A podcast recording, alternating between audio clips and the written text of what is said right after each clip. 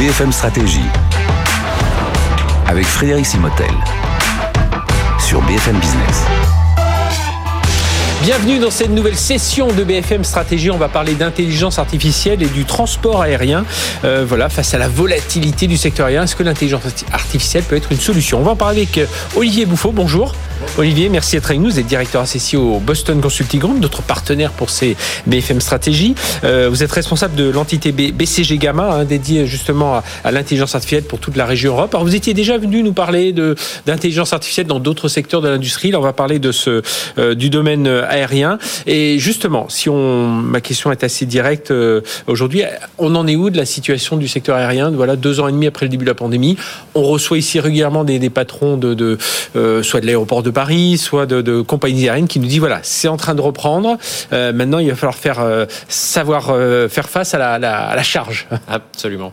Ça reprend, ça, ça, reprend même un peu plus vite que, que prévu. en particulier pour l'été, là, les compagnies attendent des niveaux d'activité qui seront comparables à ceux de 2019. Euh, c'est surtout la, la, clientèle loisir mhm. euh, qui est là. Et donc, euh, vous avez vu ces images de queue interminables dans certains aéroports européens, Amsterdam, Dublin, Francfort, Londres. Paris s'en sort plutôt bien jusqu'ici. mais ce qui est sûr, c'est qu'il y aura beaucoup de monde dans les aéroports mhm. pour, l'été. Voilà, pour l'été, c'est certain. après, il y a plus d'incertitudes pour l'automne mhm. parce que la clientèle affaires, en, en revanche, est plus, reste en baisse, hein, 20 à 30% par rapport. Ce qui est en général la clientèle la plus rentable. Hein c'est la clientèle la plus rentable. Et c'est la clientèle euh, après l'été qui est aussi euh, très nombreuse. Euh, et donc voilà, il y a une incertitude sur la fin de l'année euh, sur cette partie-là. Alors concrètement, ça, ça, a quelles implications justement pour les compagnies aériennes? Et on va voir tout le rôle de l'intelligence artificielle derrière.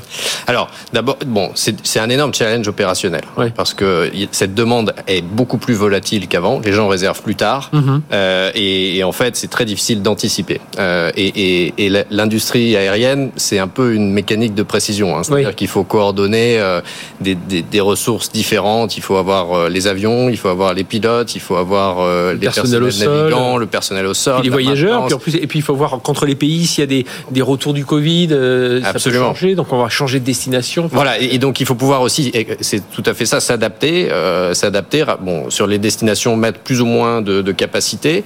Et ça, ensuite, ça a un impact sur toute la chaîne opérationnelle. Parce que si vous dites, OK, je vais rajouter cet avion-là sur telle destination, bah, cet mhm. avion-là, il faut des pilotes qui correspondent à cet avion-là, donc il faut revoir un peu tous les plannings euh, pilotes par rapport à ça. Pareil pour les personnels navigants. Ensuite, l'avion, il devait, il devait dormir à tel ou tel endroit, et donc en fait, il y a des activités de maintenance qui étaient prévues. Est-ce qu'on peut toujours les faire? Est-ce qu'il faut replanifier ça aussi? Donc on voit toute la cascade un peu de, de, de en chaîne sur les différentes, euh, sur les différentes. C'est ça, c'est pour ça que je parlais de volatilité un peu au départ de, de tout ça. Tout à fait. Et donc en fait, le problème, c'est de, c'est de concilier cette volatilité de la demande avec euh, le, le, planning euh, des, mhm. des, ressources et la gestion de ces ressources. En général, historiquement, il y avait quand même beaucoup plus de temps. Oui. C'était une, une, industrie assez stable euh, où on, pouvait planifier 6-12 mois à l'avance. d'été, tout ça. Voilà, c'était assez clair. On savait la saisonnalité, un peu la, la croissance par rapport à l'année précédente. Là, c'est plus comme ça que ça, ça marche. temps réel, presque. Voilà, absolument. Et donc, en fait, les compagnies elles sont obligées de s'adapter par rapport à ça, de définir un peu des, des nouveaux process. Euh, on entend beaucoup de compagnies qui mettent en place des, des task force, c'est-à-dire une, une, nouvelle manière de travailler euh, mhm. plus opérationnelle euh, pour prendre des décisions transverses à travers les, les, les différentes, euh, les, les, différentes organisations, euh, être capable d'être beaucoup plus réactif sur des horizons de temps beaucoup plus courts. Oui. Et donc ça, c'est complètement nouveau. En plus, chaque avion ne se ressemble pas. Il y a des avions grande capacité, moyenne capacité. Bien sûr. Tout, les, lesquels il y a une infinité de détails. Par qui voyage à vide.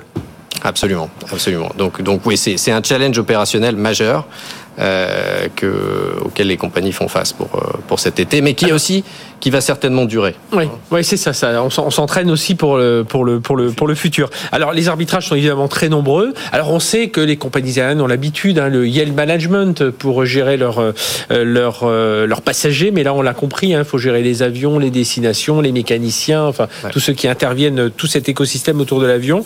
Et, et, du coup, la technologie, en quoi elle est importante dans, dans ce contexte, Olivier Bouffaut? Alors, euh, donc depuis, depuis, depuis très longtemps, hein, les compagnies euh, s'appuient sur des systèmes. Hein, c'est sûr pour gérer cette immense complexité. Euh, ça, ça, fait longtemps que qu'il y a des beaucoup de systèmes d'information qui sont mis à qui sont qui sont mis à profit, euh, que ce soit sur la gestion opérationnelle, euh, la gestion des passagers, la gestion de, de, la flotte, la maintenance, le dispatch, le, le yield management sur le prix, etc. Bon. Euh, les, les, observations qu'on peut faire sur ces systèmes, c'est que généralement, ils étaient quand même, ils sont toujours plutôt fonction par fonction. Hein. Donc vous avez le système euh, qui s'occupe du pricing, euh, vous avez le système qui s'occupe du programme de vol, le système qui s'occupe des navigants, etc. Et deuxièmement que euh, donc il n'y a pas beaucoup de de, de, de, prise en compte de, oui, du global. lien entre les différentes fonctions. Et après, c'est plutôt des, des, des, des, des systèmes qui sont de gestion, de transactions, mm -hmm. pas tellement d'optimisation et de recommandation de, ah oui. de, de, recommandations. Hein. Et, et, et, donc, en fait, on est voilà. Et, et, quand il y a de la recommandation, parfois, par exemple, on le voit sur les, les plannings d'équipage, on est sur des temps, euh, par exemple, ça prend une semaine à tourner avant mm -hmm. qu'on ait euh, le planning. Hein. Et donc, euh, c'est difficile d'être réactif. De, de, en plus, on, on, scénario. On est plus clairement sur une sorte de photo que l'on fait à un instant T. Ouais. Que voilà, projeter euh, sur sur ce qui peut Et, arriver. et après, on, on met dedans les décisions qu'on prend et que les opérationnels prennent euh, sur la base de leur expérience, Mhm. des, des- des analyses qu'ils peuvent faire, mais ensuite, et on les met dans le système. L'évolution euh, actuelle, c'est d'avoir une, une logique un peu différente, qui est c'est le système qui va recommander. euh, Et c'est là où vous intervenez avec Voilà, Gamma donc, pour nous- nous, c'est avec notre- vos algorithmes. voilà. euh, et Ça fait cinq ans qu'on qu'on- qu'on a lancé une activité spécifique sur euh, sur les sur les opérations dans le monde de l'aérien. Donc on a on a pas mal de clients maintenant à travers le monde, un peu dans toutes les régions.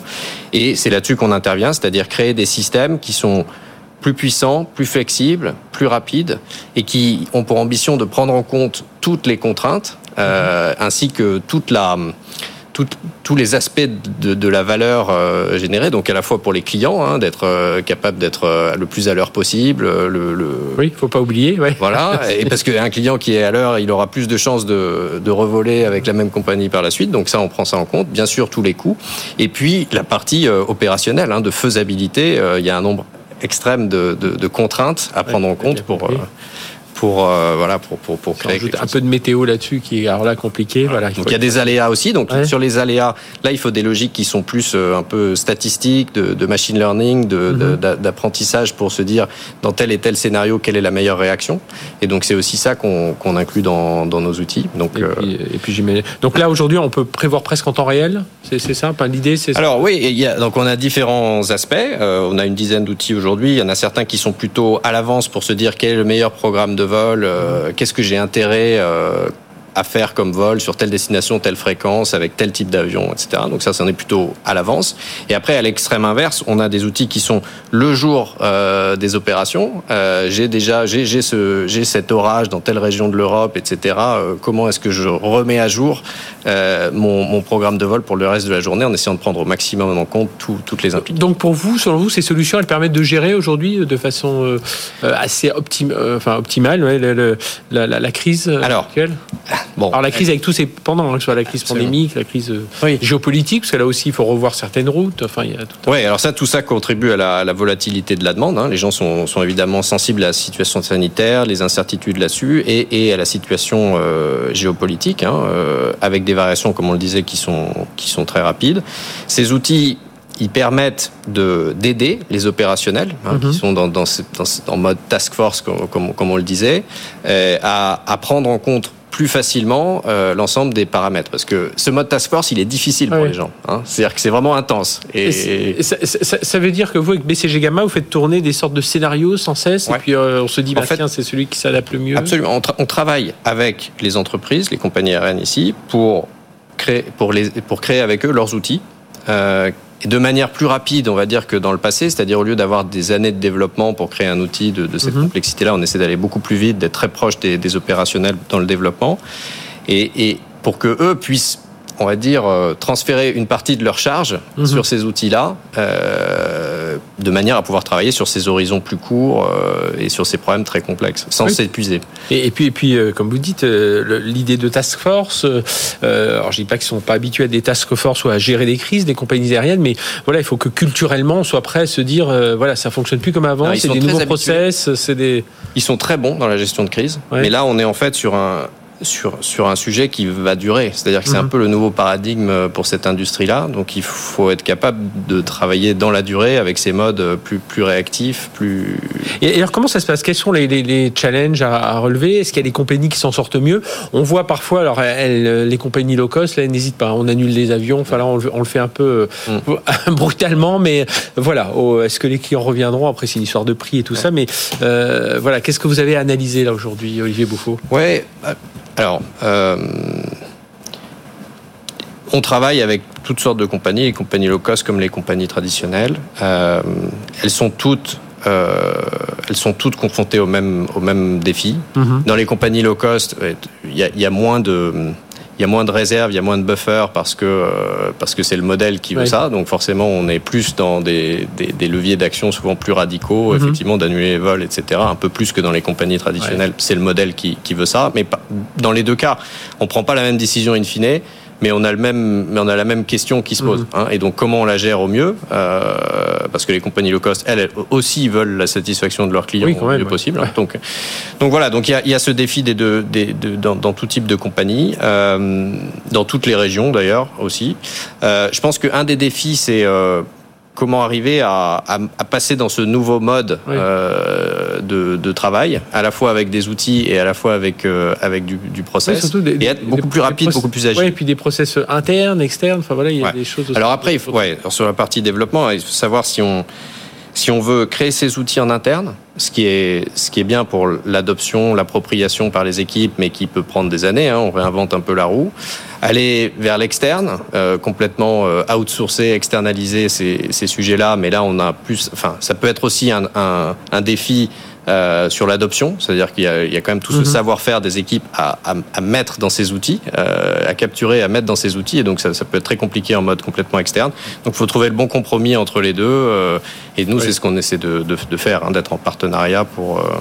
Euh, Et on comprend bien l'importance, hein, on le répète encore, de ces task force qu'il faut mettre en place rapidement, qui soient suffisamment agiles. Et puis là, c'est vrai que vous nous avez éclairé, c'est vrai qu'on on, on comprend un peu euh, toutes les, la- les situations, le contexte qui entoure ces compagnies aériennes, mais c'est vrai que pris tout ensemble, ça fait, ça fait quand même beaucoup. Et donc, intelligence artificielle peut venir aider à gérer tout ça. Merci d'être venu nous parler de tout ça. Donc, Olivier Bouffot, directeur associé au sein du BCG, responsable de l'entité du BCG, donc BCG Gamma, dédié à l'intelligence artificielle. Et donc, pour voir que l'intelligence artificielle peut venir euh, au secours de la volatilité du secteur aérien. Merci, d'être venu nous Merci parler de tout beaucoup. ça.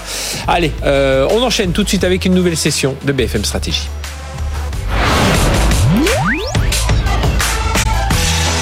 BFM Stratégie sur BFM Business.